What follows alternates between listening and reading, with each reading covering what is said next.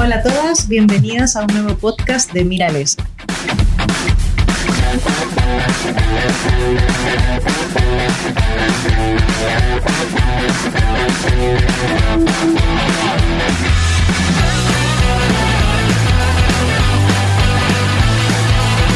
Hola a todas, bienvenidas a un nuevo podcast de Mírales. Aquí nos encontramos con nuestras compañeras de siempre, Raquel Porcel y Marta Márquez. Hoy es un día especial, chicas, porque estamos eh, celebrando el Día de la Mujer. Y el Día de la Mujer es muy importante para nosotras como mujeres lesbianas, porque no sé si sabíais que de las primeras feministas destacadas de la historia, muchas eran lesbianas. A ver, a ver si alguien acierta por qué. Porque eran las que tenían que reivindicar sus derechos. Bueno, porque básicamente lo primero que había que hacer era librarse de estar bajo el yugo de un hombre, por poder ser independiente. ¿Y quién es primero para hacerlo que las mujeres lesbianas que necesitábamos? No depender de nuestro padre para luego depender de un marido y poder llevar la vida que queríamos, porque al final si no te podías pagar tu vida, mm, ¿cómo vivías? Sí. es que tú no te pagas tu vida. es que me, me, ha encantado esa frase. ¿Cómo vives si no te puedes pagar tu vida? Ah, de verdad, bueno, tengo que lidiar diariamente con, con, estos personajes. Sin mí no sería nadie. No sería Pero bueno, hay algo muy importante eh, sí. que pasa con el Día de la Mujer. O sea, hoy vamos a enfocarnos en la lucha feminista, pero sobre todo de las mujeres lesbianas, porque al final, bueno, es una revista léfica y es lo que nos toca. Así somos. Eh, yo quiero poner, me gustaría poner como un poquito de contexto histórico para todo lo que vamos a abordar hoy. Eh, lo que os decía antes, las mujeres lesbianas fueron muchas de las precursoras del movimiento feminista porque, por lo que decía, necesitábamos la independencia. Pero es que a partir de los años 60 suceden cosas muy curiosas. A ver, las que hayáis visto, que seguro que la hayáis visto, ellas dan el golpe, la serie, que está en Amazon Prime. Y la película también. La película también, pero es que la serie está... Porque salen bolleras. Claro, ¿Cómo somos? Está bien, pero bueno. Es la, la, película es muy sutil, pero la serie está muy, muy, muy bien. Lo bueno que tiene la película es que sale Gina Davis. Sí, Gina Davis, sí. Crush de la infancia. Yo, bueno, tú de tu, yo, de tu yo, vida yo, adulta. yo no había nacido, yo la vi hace No poco. habías nacido, claro. Yo la vi Eres hace- tan joven. Es que había hace Bueno, pues esa peli nos representa algo que durante la Segunda Guerra Serie. Mundial, la serie de ellas dan el golpe. Sí, como ha dicho esa peli. Yo no he dicho serie, luego cuando edites te vas a dar cuenta que he dicho serie. Has dicho peli.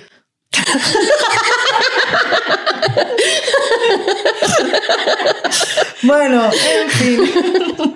en fin, esa serie nos muestra una realidad que durante la Segunda Guerra Mundial eh, las, mujeres, eh, las mujeres experimentamos una libertad que no habíamos experimentado antes para trabajar, para hacer deporte, eh, para todas las cosas, porque estábamos eh, ocupando los lugares de los hombres que estaban en la guerra. Pero ¿qué pasó en los años 50? Que ya los hombres habían vuelto y querían retomar sus lugares preferentes en la sociedad.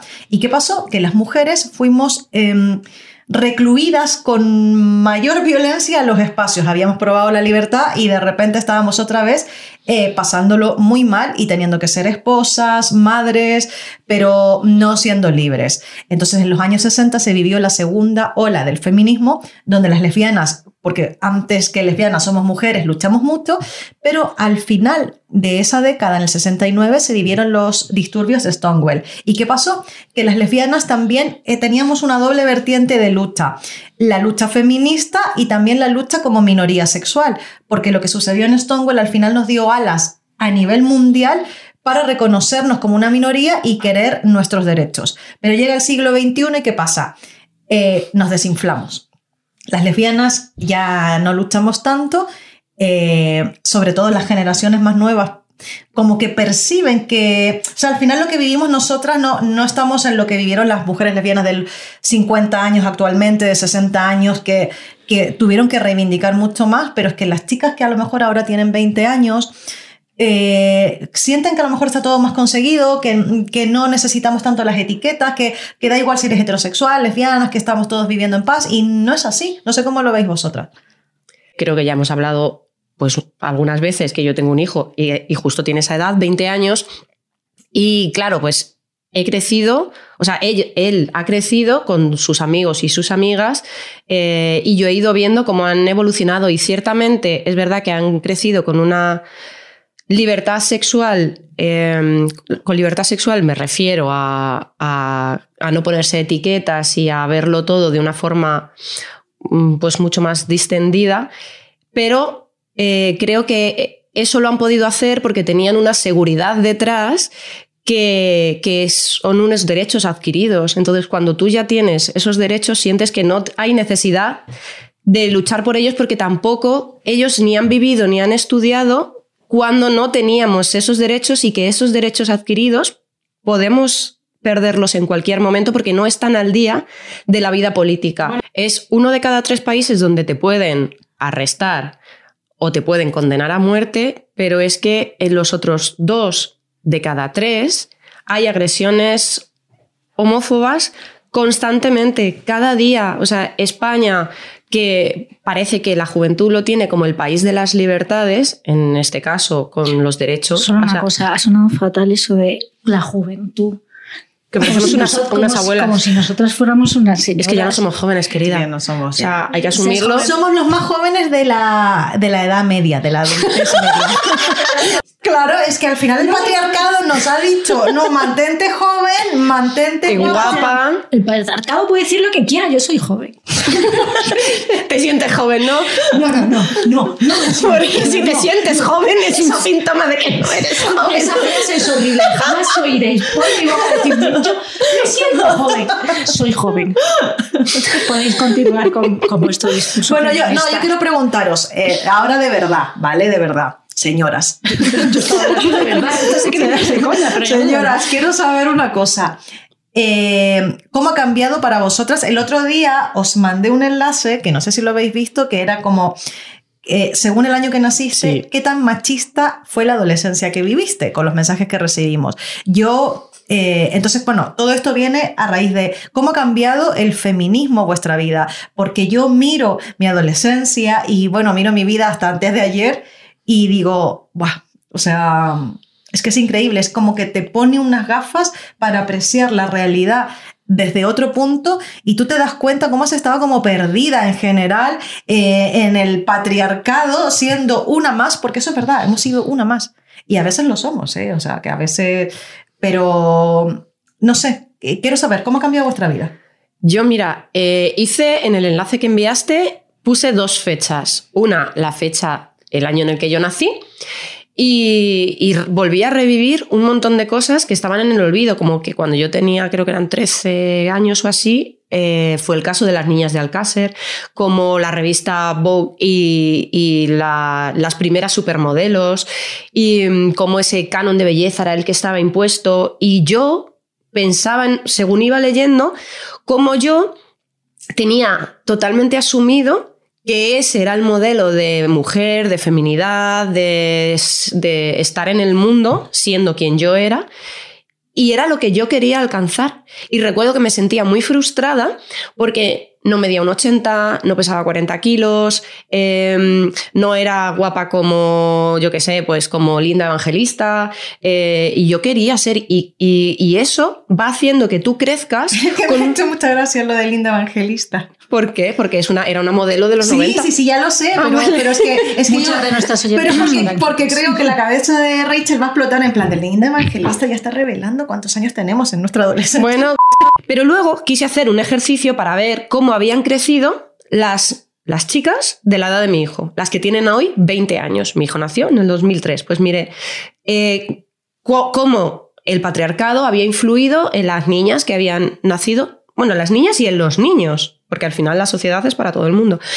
Y, y sinceramente, que aquí es donde viene el dato que a mí me preocupa realmente, es que vi que habían pasado muchos años, o sea, 20 años de diferencia entre una fecha y otra, y no había un gran avance. O sea, las niñas que han nacido en el 2003 han seguido teniendo unos estándares de belleza, de comportamiento ante la sociedad que no son para nada ni igualitarios ni nada. O Es, sea, es que ya no leen las revistas, pero tienen las influencers que tienen al final eh, un canon de belleza que es similar. Lo que pasa es que probablemente ellas ahora no se dan cuenta, por- no se dan cuenta porque están tan influidas o influ- están tan influenciadas por por toda esa, pues no sé, como todo ese mundo de belleza, de maquillaje, de moda, que hasta que no pasen otros 20 años y sean mujeres adultas ya... Y estén haciendo un podcast. Y estén haciendo un podcast, claro. Abuelas hace 20 Pues no serán en el 2023. conscientes. No serán conscientes, es que claro, sucede. Sí, sí, pues... Bueno, en mi caso, como me crié con una madre feminista, tenía que ser consciente por cojones. Esto era una imposición. madre mola mucho. O sea, era como,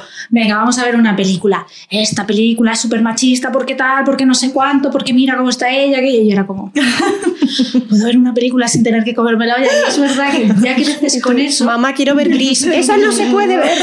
Al final creces con eso a tu alrededor y es verdad que coges como ese ojo tan crítico y, es- y eres capaz de, incluso que te siga gustando el cine, te sigan gustando películas súper machistas y las voy a seguir Ujú. viendo, no tengo ningún problema, pero siempre con un ojo crítico, ¿no? Con un ojo de aceptando de que esto a lo mejor mm, no es que esté mal, porque en realidad es que simplemente repetían los clichés o repetían una sociedad o era un reflejo, el cine siempre ha sido un reflejo de lo que es la sociedad en sí. Y ya no sé cómo iba a terminar esta frase. Oye, pero me encanta. Bueno, había que me encanta- concep- eh, por cierto, ah, vamos a invitar a un podcast a la madre de Rachel porque es que os va a encantar. Es que es genial. Yo voy a hacer lo mismo. Rachel, Voy a, voy a arruinar la peli de mis hijos, cada peli. Muy bien, Dumbo, madre soltera, trabajadora, aquí en el circo. La están encerrando, hija. Está muy bien ponerle el Sí. contexto social a Sí, cada me peli. Me encanta que nos guste arruinar la, la infancia de nuestros hijos. A mí me encantaba el cine antiguo, me encantaban las películas, me encantaba el cine clásico y, y me encantaban las películas súper petarda de Doris Day y todo esto, que eran como la cosa más machista del mundo. Mi madre Es estaba- verdad que te, las de animadoras y todo, tu madre Vale, se esto- tiene que estar. Claro, eso- esto yo creo que era mi rebeldía con mi madre. Yo era como, tengo que. Bueno, en realidad es que me gustaban todas, pero bueno. No es por eso, es porque le gustaban todo, le encanta el rollo animadora. No, creo, que, creo que en el cine de, de animadoras o en el cine adolescente hay como un género que, que es muy bonito y es otro género como otro cualquiera. Y dentro de la frivolidad, en realidad luego hay cierta profundidad. O sea, te hicieron feliz cuando sacaron la de para no cheerleader, ¿no? es cierto. Eh, ya que es el podcast del Día de la Mujer, vamos a inaugurar una nueva sección, ¿vale? Y en esta sección, como somos una revista que aboga por la visibilidad lésbica, reconocemos que hace muchos años, hace pocos o hace mogollón, han vivido mujeres que han cambiado la vida de todas nosotras, aunque actualmente y lamentablemente puedan ser desconocidas. Es muy injusto, pero es así, desconocidas. Entonces vamos a empezar a rescatarlas de la mano de Marta, que nos va a ir contando. A ver, ¿a quién elegiste hoy? Hoy quiero hablaros, quiero inaugurar esta sección con Mary Wollstonecraft. Ah, yo ya sé quién es. Y toda Hombre. la que hayáis visto la peli Las sufragistas, que está súper, súper bien, ya sabéis quién es. La hacía Meryl Streep, su... su... Amo Sí. a Mary. Bueno, Meryl- no te interrumpo más. Bueno, Meryl Streep hacía un pequeño cameo en Las sufragistas, pero bueno, una peli muy, muy buena. Y también se habla de ella necesariamente en varias de las películas que se han hecho sobre su hija, pero no adelantemos Vale, vale. vale. acontecimientos. En vez de empezar por el principio, por donde nació, os voy a hablar del final, que es cuando Mary murió. Mary lamentablemente murió muy joven, con solo 38 años, pero sin ella darse cuenta siquiera, eh, sembró una semilla increíble y eh, de la cual tenemos que agradecer todas las mujeres lesbianas y es que sembró la semilla del feminismo. El libro Vindicación de los Derechos de la Mujer no se publicó cuando ella lo escribió, sino que se, se publicó muchos años después de su muerte. Y os preguntaréis, ¿por qué? Bueno, primero, porque es el siglo XVIII, las mujeres no tienen ningún tipo de libertad para eh, llamarse escritoras o para publicar, cosa que Mary hizo, se reivindicó como escritora, sino que cuando se murió, su amado esposo, que ella adoraba, el amor de su vida, eh, su amado esposo eh, se le ocurrió la brillante idea de escribir un libro y publicarlo llamado Memorias de la autora de Vindicación de los Derechos de la Mujer, donde hablaba de su vida un poquito, digamos, díscola, divertida, extraña para la época, eh, un poquito alegre era ella y eh, no le gustaba cumplir digámoslo así, con los designios de la sociedad y de lo que tenía que haber hecho siendo una buena mujer del siglo XVIII. Entonces se creó una familia un poco mala, digamos, y eh, su obra quedó en el olvido hasta muchos, muchos años después. Bueno, he de decir que su marido, que se apellidaba Goldwyn, pero si sois conscientes y atáis hilos, Mary no es Mary Goldwyn, que era lo habitual de la época. A Mary siempre se la ha conocido por su apellido soltera, Wollstonecraft. Era, la verdad es que era un hombre encantador, que quería mucho a su mujer y fue el causante de, este olvido, pero de forma, de forma involuntaria. Em, como os decía antes, solo 38 años le bastaron a Mary para pasar a la historia para siempre. Pero quiero que, quiero que conozcáis un poco más cómo fue la vida de Mary. ¿no? Bueno, pues ya sabemos que escribió este libro, pero escribió otros muchos otros y además tuvo una vida personal muy, muy interesante. Para poneros en contexto, ella nació a mitad más o menos del siglo XVIII y su abuela, cuando según ella fue creciendo, su abuela se dio cuenta de que Mary era una persona con una inteligencia, yo no sé si es superior a la media, pero sí era una niña que destacaba porque no se dejaba, era, era como la, típica niña rebelde. Entonces se preguntaba cosas que las niñas de la época no se preguntaban. Y la abuela lo que le dijo fue que tenía que intentar de ocultar su inteligencia porque si no, no iba a encontrar un marido. Yo creo que igual eso... Eh, a lo mejor tengo que hacer eso para encontrar novia. Ah, Ocultar mi inteligencia. ese no es el problema, soy demasiado inteligente. Ya sabía yo que algo me pasaba. Hay que hacerse la tonta, si queréis llegar a hacer las tontas. Bueno, tened en cuenta que cuando las mujeres se casaban en el siglo XVIII, pasaban a ser propiedad de su marido, o sea, pasaban de ser propiedad de su padre a ser propiedad de su marido. Y para que tengáis un dato, o sea, estamos hablando de siglo XVIII, mitad del XVIII, 1750 y tantos que nació, eh, que nació Mary, en el 59 exactamente, hasta 1991, al oro, 1991, siglo XX, en Reino Unido no se derogó la ley que decía que las mujeres son propiedad de... No, eh, miento, perdón. Mal. Hasta 1991 no se declaró que las relaciones sexuales no consentidas dentro del matrimonio en el Reino Unido eran violación. 1991. O sea, imaginaros eh, en, el siglo, en el siglo XVIII.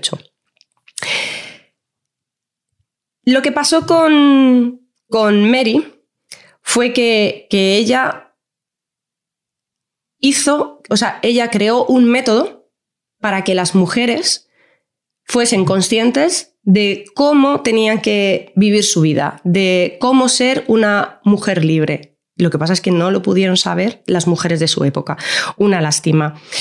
Ella trabajó, y eso no era habitual en la época. Trabajó y además vais a alucinar porque aquí viene la parte divertida de Mary y porque estamos hablando hoy aquí que aparte de ser precursora del feminismo, pues era, eh, era una mujer bisexual y aquí viene lo divertido. Ella trabajó como institutriz. Hasta aquí dices, bueno, vale. Pero es que ella trabajó de dama de compañía de señoras de la alta sociedad. ¿Qué? Flipáis. Yo quiero ese trabajo. siguiendo con su, con su rebeldía, pues decidió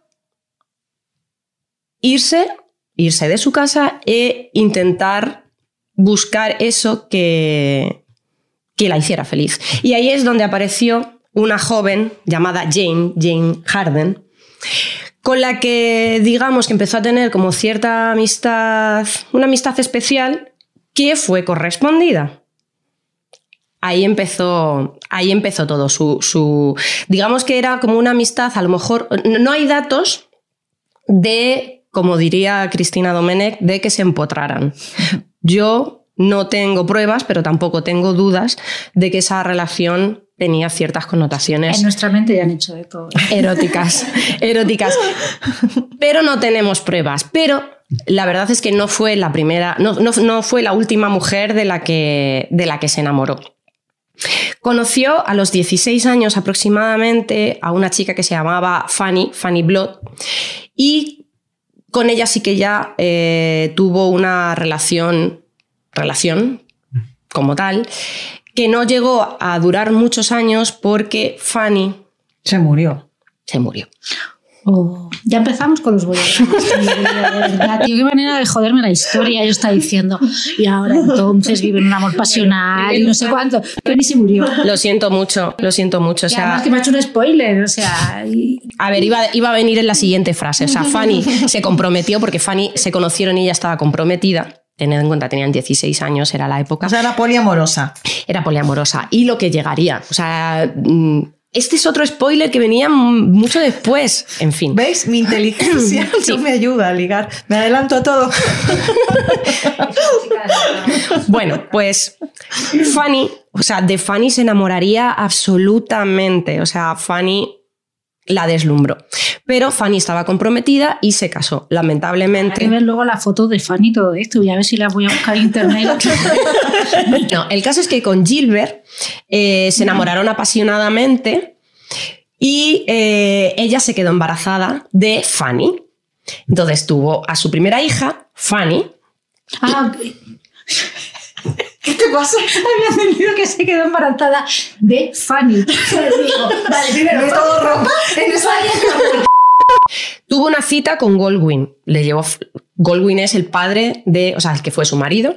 Esta mujer tiene más enredos que tú en la vida amorosa. Sí, sí, esto, porque no me entero esto es para volverlo a escuchar, porque es que esta mujer tuvo muchas relaciones muy complicadas, todas. Ella pensaba que con Inlay estaba casada. Cuando se casó con Goldwyn, se dio cuenta de que nunca habían estado casados, con lo cual, otro escándalo para la época, ella toda engañada.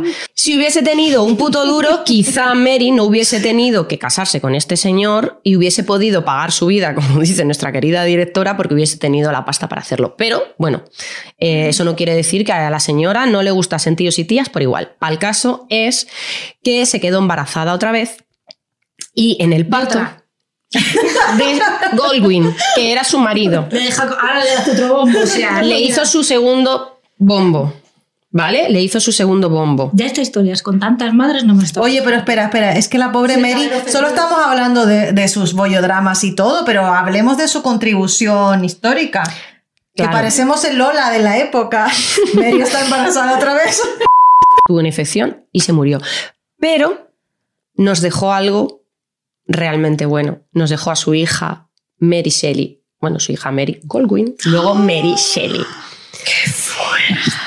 No sabíais. Esa sí la conozco. La historia de Mary Shelley es para contarla en otro podcast que no es este, porque ella no tuvo relaciones con mujeres, pero interesante la vida de Mary Shelley porque ella fue la precursora de la literatura de ciencia ficción, porque ella es la madre de Frankenstein. Que esta mujer en el siglo XVIII vio que otra vida era posible para las bolleras y que a día de hoy su libro, que es así de finito, sigue estando o sea, si tú te lo puedes leer y crees que ese libro lo han escrito este año, porque es tremendamente increíble cómo desde el siglo XVIII hasta ahora no hemos avanzado absolutamente nada. Para las bolleras y bisexuales, ¿eh? que Mary era bisexual. Rachel, a ver, eh, antes de que pasemos a la entrevista final, eh, lo tuyo es el cine, ya todos lo sabemos. entrevista hoy, qué bien. Tenemos una entrevista. Hemos ido juntos esta mañana, pero. A ver, una cosa. Un par de pelis que podamos recomendar para el Día de la Mujer. Vale, te voy a cambiar el micro porque va, esta es una historia larga de todo el micro que voy a contar en este podcast. Este podcast va a durar Este hora y media. Va a ser el podcast más largo de la historia de Virales. Les he mandado un guion con cinco minutos a cada uno. En cinco minutos no da tiempo a Ya ve- nada. Ya veis qué pasa con mis guiones. Yo soy rápida, dos minutos y estamos A todos ver. fuera, ¿eh? Buenas tardes. a ver, dos películas. Eh, voy a dar una del cine clásico.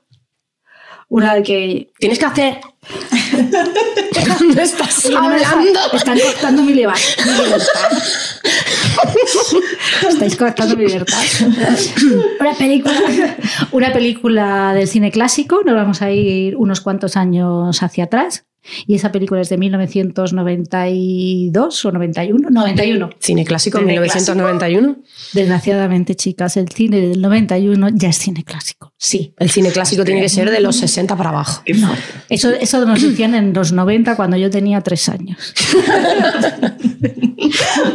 Y Era muy adelantada para mi época.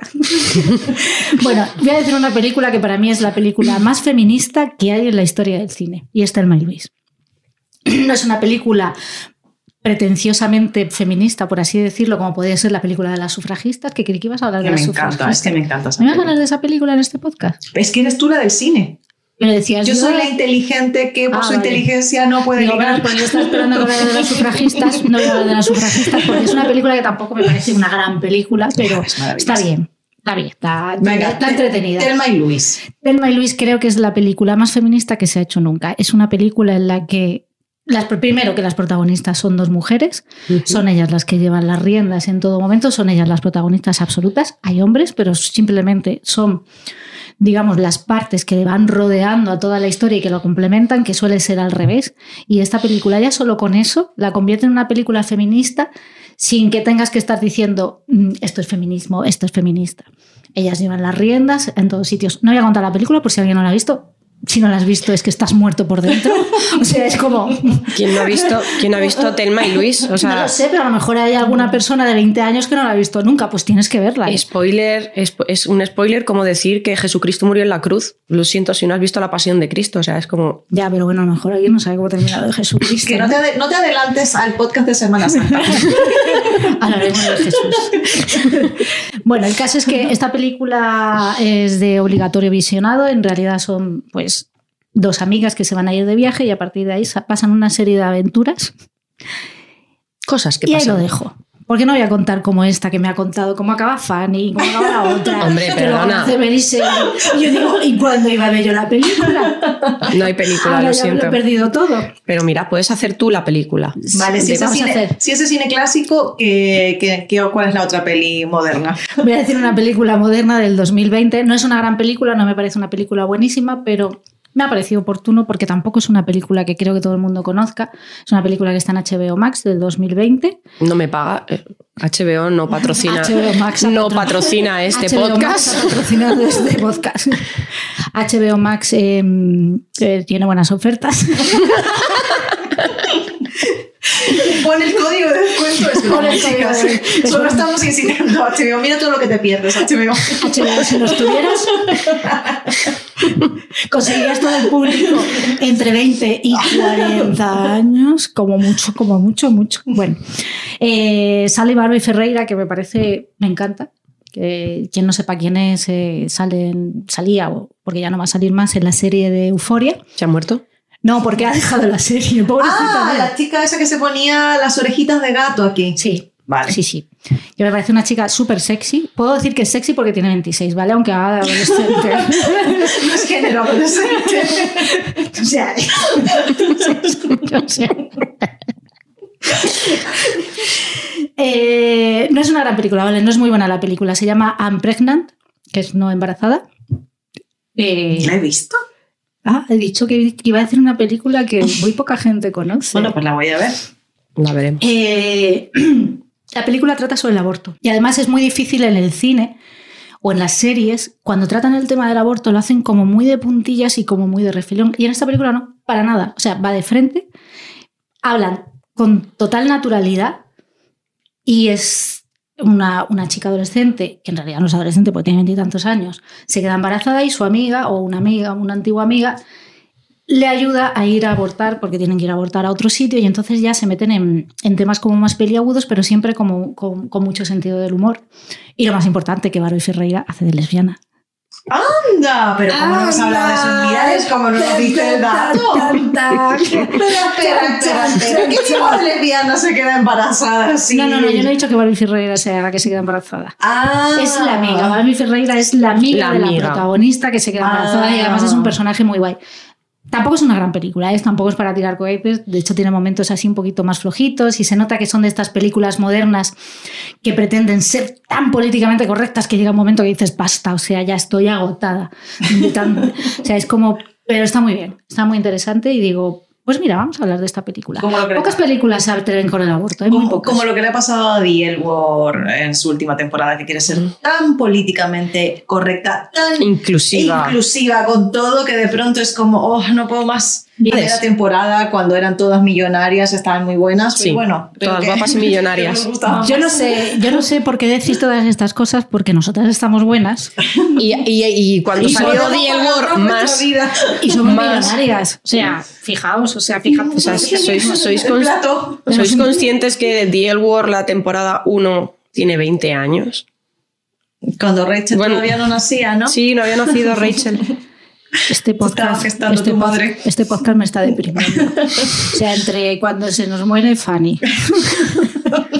Bueno, a ver, eh, esta mañana hemos entrevistado a una de las pocas. Te voy a cambiar el micrófono. Vale, vale. Esta mañana hemos entrevistado a una de las pocas políticas eh, que está fuera del armario, que es una lesbiana visible, orgullosa, es Marta Higueras. Así que, chicas, eh, os invito a que veamos la entrevista. Hola a todas, bienvenidas a un nuevo podcast de Mírales. Hoy tenemos una invitada muy especial, Marta Higueras, que es mediadora penal, concejala del grupo mixto en el Ayuntamiento de Madrid y durante entre mil, no, 2015 y 2019 fue primera teniente de alcaldesa en el gobierno de Manuela Carmena. Eso es. O sea, una gran celebridad. Hola Marta, bienvenida. Hola, muchas gracias. Estamos aquí en el Día de la Mujer justamente porque además Marta eh, tiene algo que para nosotras en Mirales tiene muchísimo, muchísimo valor y que es una de las pocas mujeres políticas fuera del armario, muy visible y muy orgullosa. Marta, ¿por qué crees que hay tan pocas? Bueno, yo creo que lo de la visibilidad es un, es un reto. La verdad es que eh, yo cuando en 2015 me nombraron primera teniente de alcalde y fui vicealcaldesa, eh, un día se me acercó un periodista a decirme, ¿le parece a usted que hagamos un reportaje sobre su orientación sexual? Y yo la verdad es que no terminaba de entender muy bien la importancia de ser visible. Lo he entendido después. Me parece que es muy importante por dos cosas. Una, por la imagen que le das a la gente. Hay gente que, bueno, que no tiene ningún referente en, pues, por ejemplo, en la política. ¿no? Eh, y la otra cosa importante es porque puedes mostrar que no importa ser lesbiana, no importa ser eh, gay, no importa lo que sea, puedes llegar a un puesto, por ejemplo, que es ser primera teniente de alcalde o vicealcaldesa de esta ciudad. ¿no? Yo creo que mostrar eso es importante, pero creo que hay muy poca gente que sale del armario por la manera en que la sociedad todavía nos mira. Nos mira de una manera especial, siempre mal, claro. ¿En qué sentido? Dame un ejemplo. Por ejemplo, yo eh, salgo a la calle. Entonces, eh, hay personas que me felicitan y les parece todo bien, y hay otras personas que eh, dicen, me dicen eh, determinadas cosas incómodas, no por mis ideas políticas, sino porque mm, soy lesbiana. Entonces, pues yo que sé, alguna vez he oído algunas palabras muy gruesas, muy feas, pero precisamente por eso, no porque tengamos una diferencia ideológica, que a lo mejor ni siquiera la tenemos, o sí, no lo sé, pero no me han, no me han chillado porque eh, soy progresista, soy de izquierdas, tengo unas determinadas ideas o eh, hemos eh, puesto en marcha determinadas políticas públicas, sino precisamente porque iba de la mano con mi pareja. Entonces, eso es lo que todavía, eh, bueno, pues la gente que somos, tenemos una cierta proyección pública, mm, pues tenemos un poco de reticencia a que eso nos suceda. Y estamos, bueno, eso estamos hablando de la calle, Sí, de sí, claro. cuando Marta Higuera sale a la calle y le pueden pasar distintas es. cosas. Pero, por ejemplo, en los plenos, en los grupos políticos, ¿tú sientes que tu orientación sexual en algunos momentos eh, ha jugado en contra? Eh, bueno, no sé si ha jugado en contra o no, pero ha provocado debates diferentes. Diferentes así, eh, pues la moción que estuviéramos debatiendo lo hubiera debatido otra persona. ¿no? Eh, yo he tenido algún enfrentamiento concretamente con un grupo político, con Vox, eh, enfrentamientos, ya te digo, mm, que hubieran sido diferentes si mi orientación sexual hubiera sido distinta. Eh, bueno, eso se marca ahí. Eh, que luego tenga repercusión o no en lo que se decide o en lo que no se decide, yo creo que no tiene repercusión, pero sí tiene repercusión en cómo se debaten las cosas, en cómo se abordan las cosas. Mm, Recuerdo eh, el último así que fue muy bronco y muy feo, además con una amenaza de denuncia de, Vox que me hicieron, fue a raíz de la manifestación que se produjo, una manifestación homófoba atravesando todo Chueca, ¿no? Entonces, eh, bueno. De acuerdo. Claro, llevamos una pregunta a ese pleno y en ese, bueno, ese debate fue un debate, en fin, está en el diario de sesiones, se puede leer, ¿no? Pero efectivamente, eh, ya te digo, ahí se nota esa carga de negatividad que, le, que proyectan ¿no? desde la parte, bueno, pues, pues, desde la extrema derecha, desde luego, y desde alguna parte de la derecha, voy a decir, moderada también. De la, derecha moderada también. o sea, tan moderada no es. Tan moderada no es. O por lo menos en estos temas. Igual en otros temas les da un poco más igual, pero en estos temas pues no son tan moderados. O sea, ¿crees que para una política de izquierda es mucho más fácil que para una política de derecha salir del armario? Yo creo que sí. Yo creo que, es más fácil porque desde luego, eh, bueno, tienes enfrente a esa derecha, te digo conservadora o extrema derecha que dice algo, pero eh, si es al revés, las personas que, que, en su propio grupo, ¿no? que en su propio grupo eh, sienten mm, ese rechazo, yo creo que eso es, mm, hay que vivirlo, ¿vale? Hay que vivirlo. Entonces, bueno, mm, no se van a encontrar en la calle como con la izquierda agresiva, como yo sí me encuentro con la derecha agresiva, pero se encuentra una hostilidad dentro de su, de su propio grupo que yo creo que eso, mm, bueno, pues es muy, es muy difícil de vivirlo. Cuando te sientes parte de un grupo y ese grupo rechaza, pues no sé, rechaza cómo vives tú, rechaza lo que tú eres, ¿no? Pues yo entiendo que es muy difícil. Tu, tu, carrera, Marta, tú la has hecho mucho centrada en lo que tiene que ver con la justicia, ¿no? Entonces tú podrías eh, decirme, ya que al final la lucha por los derechos LGTB y todo es bastante reciente, o sea, se remonta a Stonewall el año 69, ahí fue muy difícil, y, pero bueno, que cada vez conseguimos más derechos y cada vez tenemos una calidad de vida mucho mejor. Eh, ¿cómo, ¿Cómo ves tú este cambio, este cambio legal que finalmente nos está llevando, por ejemplo, a que actualmente podamos tener hijos sin casarnos, las mujeres lesbianas, algo que hasta hace poco era una injusticia comparada con las parejas heterosexuales. No sé, ¿me podrías dar desde tu visión em, judicial política un poco eh, cómo crees tú que se han ido realizando estos cambios? Mira, los cambios yo creo que han sido eh, muy, o sea, han sido progresivos. Es un cambio, vamos, radical, es un cambio importantísimo lo que en estos últimos, en estos últimos años, años a favor de nuestros derechos, pero quiero alertar sobre una cosa. Todos los derechos conseguidos, que han sido muchos y que tenemos que seguir consiguiendo derechos, pueden irse al traste si eh, bueno, si llegan al poder determinados eh, grupos políticos o determinadas personas que están en contra de estos derechos. Ese avance tan importante que hemos conseguido eh, en el plan de la normalización, de la normalización de, bueno, de, nuestras vidas, ¿no? pueden irse todos abajo. Porque ningún derecho conseguido es un derecho que esté consolidado. Parece que sí, está en la ley, eh, llevamos un montón de años, no están consolidados. Todos ellos pueden venirse abajo y podemos hacer un retroceso increíble si determinados grupos políticos o determinadas personas concretas llegan a gobernar este país. O sea, ¿tú crees que realmente podríamos, por ejemplo, perder el derecho al matrimonio igualitario? Por supuesto que sí, por supuesto que sí. Podríamos perder ese, ese derecho, igual podríamos perder el resto de derechos que conseguidos hasta el momento. ¿no? Y Em, todo eso que hemos celebrado tanto, que nos ha parecido que salimos a la calle em, a celebrar, que ya mm, podíamos casarnos, em, e incluso todos esos matrimonios que viven hoy con plena normalidad, eh, pueden verse afectados gravemente. De verdad que lo, siento así y me da, me da mucho, en fin, voy a decir miedo porque es lo que me da. Me da miedo que lleguen determinados grupos que puedan eh, tirar todos esos derechos y, volver a la época oscura de cuando teníamos que estar encerrados en el armario y cuando nos decían hacer lo que sea pero que no se os vea, ¿no? Y, en fin, eh, creo que, que, tenemos que luchar con toda nuestra energía y con todas nuestras fuerzas para que no suceda.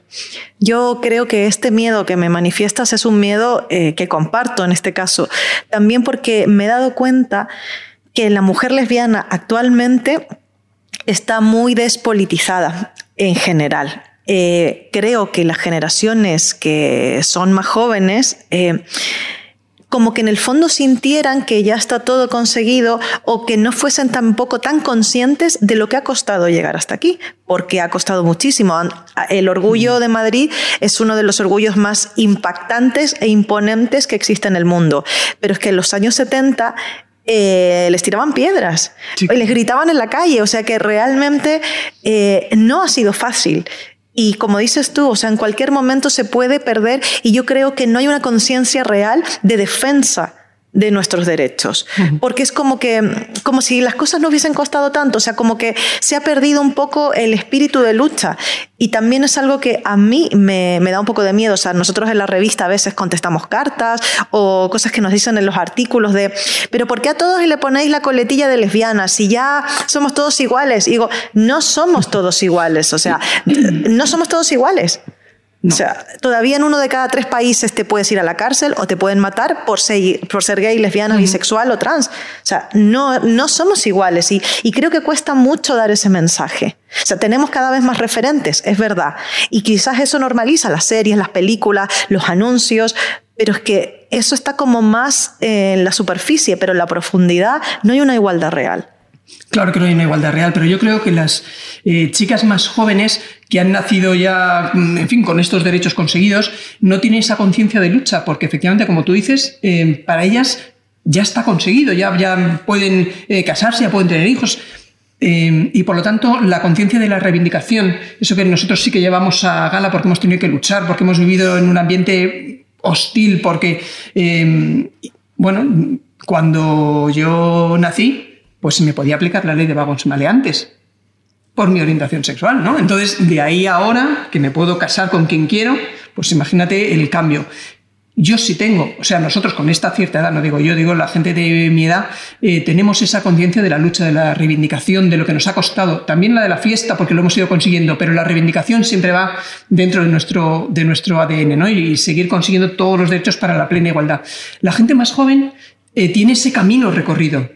Y como tiene ese camino recorrido, mm, bueno, yo creo que tiene menos conciencia de la lucha, pero eh, van a tener que empezar a ser conscientes de que ellos van a tener que defender lo que tienen ahora. Avanzar en lo que se pueda, pero desde luego defender lo que tienen ahora, porque si no tienen esa conciencia de reivindicación y de defensa de los derechos que tienen ahora, desde luego se pueden ver una situación muy parecida a la que nos vimos nosotros hace 40 años. Marta, a raíz del Día de la Mujer, eh, habrás notado, porque bueno, ya es algo que está manifestándose desde hace un tiempo, que hay mucha división en el movimiento feminista, que también atraviesa un tema de derechos LGTB y parecen a veces irreconciliables. Y yo creo que nos falta diálogo, nos falta escucha, pero quería saber tu opinión acerca de esto que realmente es muy lamentable. Pues mira, yo creo que el triunfo de, de las personas que quieren destruirnos es precisamente la división del movimiento feminista.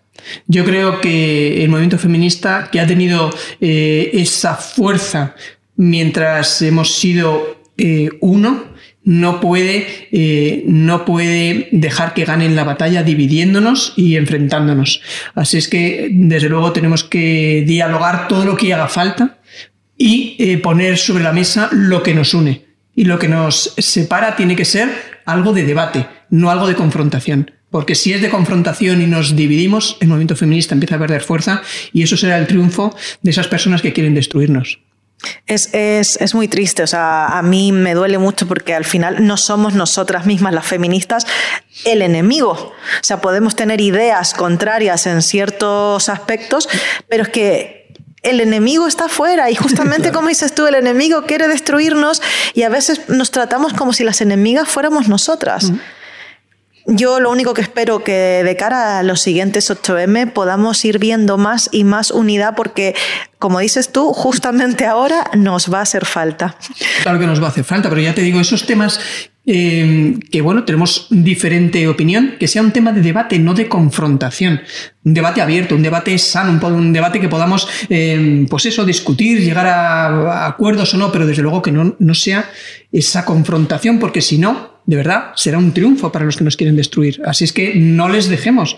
Hagamos un movimiento feminista como ha sido hasta ahora. El movimiento feminista. No, eh, en fin, no, no, no nos peleemos, de verdad, no nos peleemos entre nosotras.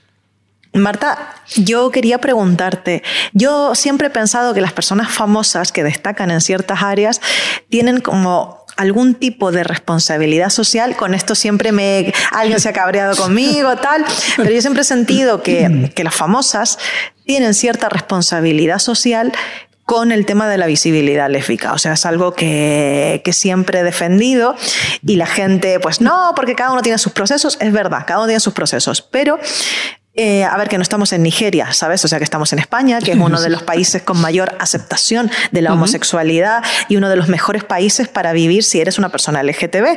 De hecho, tenemos eh, una de las mayores cantidades de población inmigrante, eh, de gente que aquí es mucho más feliz que en sus países. Entonces, bueno, que tampoco es tan difícil ser un referente, me refiero a esa responsabilidad que yo te comento. ¿Tú has sentido que con tu ejemplo has atravesado la vida de otras mujeres para empoderarlas con su orientación sexual? Eh, fíjate, yo tengo alguna anécdota concreta ¿no? Em, de esto que tú me estás diciendo. Un día, hace ya años, en un teatro, detrás de la fila donde estaba yo sentada, pues había una familia, ¿no?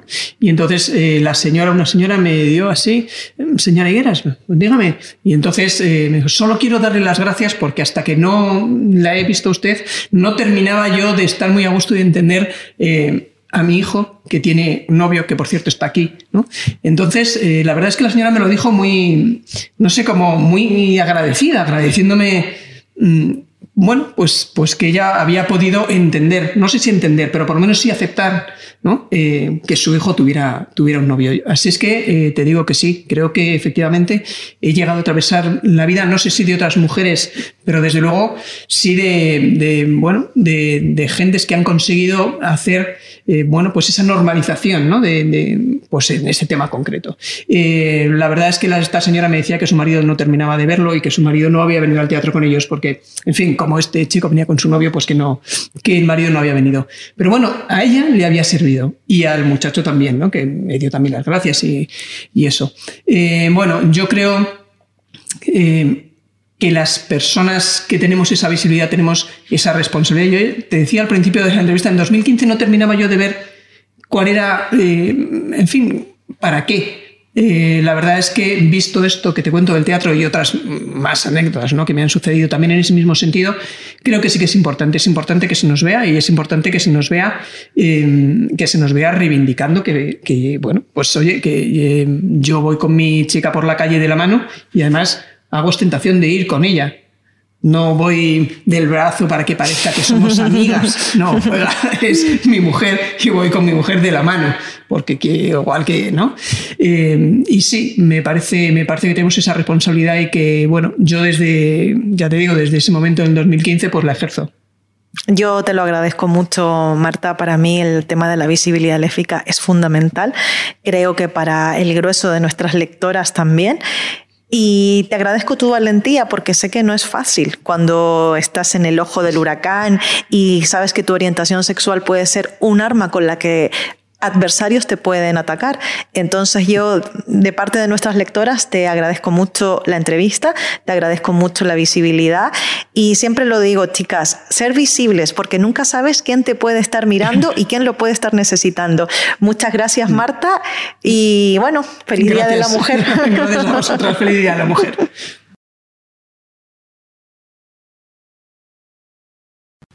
Me encanta Marta, o sea, eh, realmente es una mujer muy valiente, la admiro mucho. No sé qué os ha parecido la entrevista.